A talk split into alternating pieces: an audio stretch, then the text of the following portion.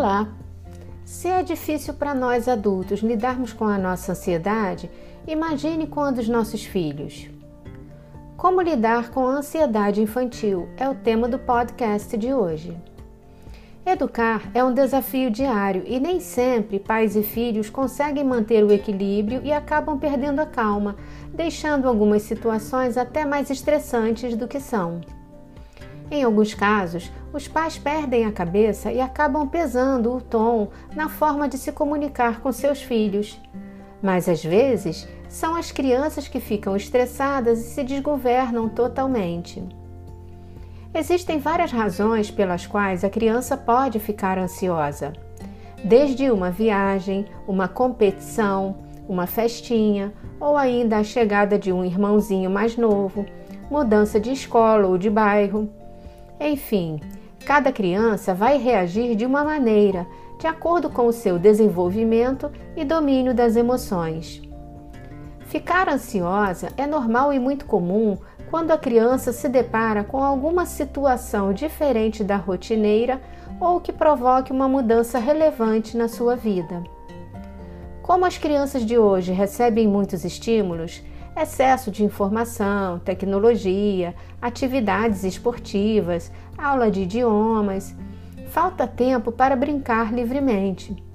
A agenda sobrecarregada faz com que a criança fique desconectada e isso é extremamente prejudicial porque gera um padrão muito acelerado de competição e de comparação. Como você não conta com informações vindas diretamente dos seus filhos, é importante identificar o que está provocando a ansiedade nos pequenos e ajudá-los a lidar com as causas. Uma atitude que vale a pena é fazer a linha do tempo.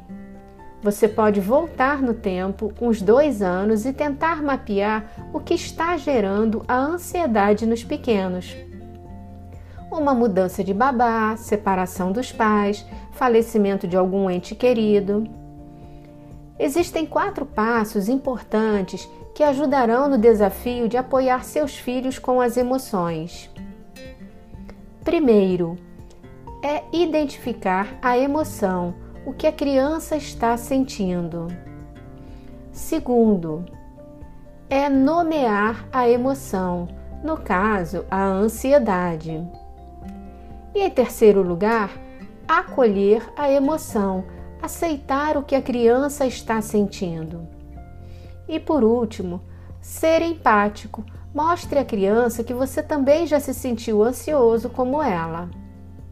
Um alerta é que a ansiedade demais gera alguns distúrbios na infância que se potencializam na fase adulta e que precisam ser acompanhados por um psicólogo infantil, como, por exemplo, dificuldade para dormir e se concentrar, isolamento social, roer unhas, enurese noturna, que é quando a criança volta a fazer xixi na cama, hiperatividade cerebral, distúrbios na alimentação e entre outros. Tudo merece atenção, porque pode ser somente a ponta do iceberg. Para ajudar, segue uma dica de exercício para você fazer junto com seu filho. Respirar ou meditar. Peça que a criança se sente no chão em uma almofada e relaxe o corpo. Você pode se sentar ao lado dela para dar apoio. Ensine a manter a coluna reta e os braços apoiados nas pernas. Faça junto com a criança três respirações profundas inspirando e expirando lentamente, deixando o ar fluir e a ansiedade dissolver. Use os comandos do tipo: encha o balão, esvazie o balão. Encha o balão, esvazie o balão. Tente manter a criança nesta posição respirando por 3 a 5 minutos. Se ela suportar mais tempo, pode deixar. É claro que é preciso bom senso. Não espere que a criança pequena vá ficar 10 minutos paradinha em silêncio. A partir dos dois ou três anos, já é possível guiar a criança por esse caminho da respiração ou da meditação com atitudes bem simples. É preciso, porém, respeitar a maturidade emocional dela e não forçar a situação. Uma boa medida é verificar se seu filho já consegue acompanhar uma história com concentração, que pode ser usada para introduzir a meditação de forma lúdica na infância. Apenas fechar os olhos, respirar e inspirar não é um atrativo para a criança. Mas ao criar um ambiente mágico e lúdico, ela começa a acompanhar, sente que aquilo é gostoso e se interessa cada vez mais. As histórias conversam com as emoções e os sentimentos das crianças. Incentive seu filho a preparar um local adequado para praticar. Pode ser um espaço reservado dentro do próprio quarto, com luz reduzida, arejado e silencioso.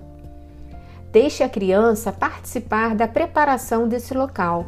Assim, ela se sentirá inserida no processo e mais confortável.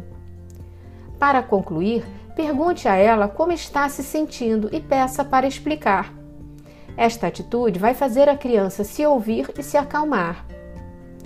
No geral, crianças entre 6 e 7 anos já conseguem identificar as emoções do corpo e perceber se estão ansiosas mas fique atento para não demonstrar nervosismo frente à situação, pois esse comportamento deixará a criança ainda mais ansiosa. Lembro que a ansiedade pode surgir tanto por um motivo bom quanto ruim. Quando a criança está ansiosa com um passeio na escola, por exemplo, é uma ansiedade por causa positiva, que representa a novidade ou como será divertido.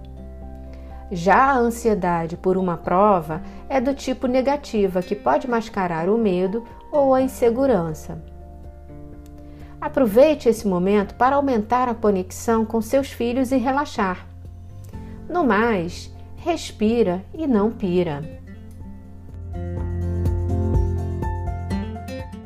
Todo dia, você deve se perguntar se precisa estudar para ser pai ou ser mãe. Eu vou responder que sim, precisa. Eu sou Josley Vale, consultora educacional e fundadora da Academia de Pais Conscientes. E o meu trabalho consiste em apoiar pais, crianças e professores no processo de educação consciente, por meio do desenvolvimento de habilidades e competências para lidar com emoções e comportamentos. Também sou mãe e estou aqui para caminhar junto com você nessa jornada. Fique comigo, porque vou sempre entregar conteúdo relevante para ajudar você a encontrar soluções adequadas à sua realidade familiar, trazendo melhoria nas relações e qualidade de vida. Estou no Instagram, YouTube e Facebook, além do meu site. Um abraço e até o próximo podcast.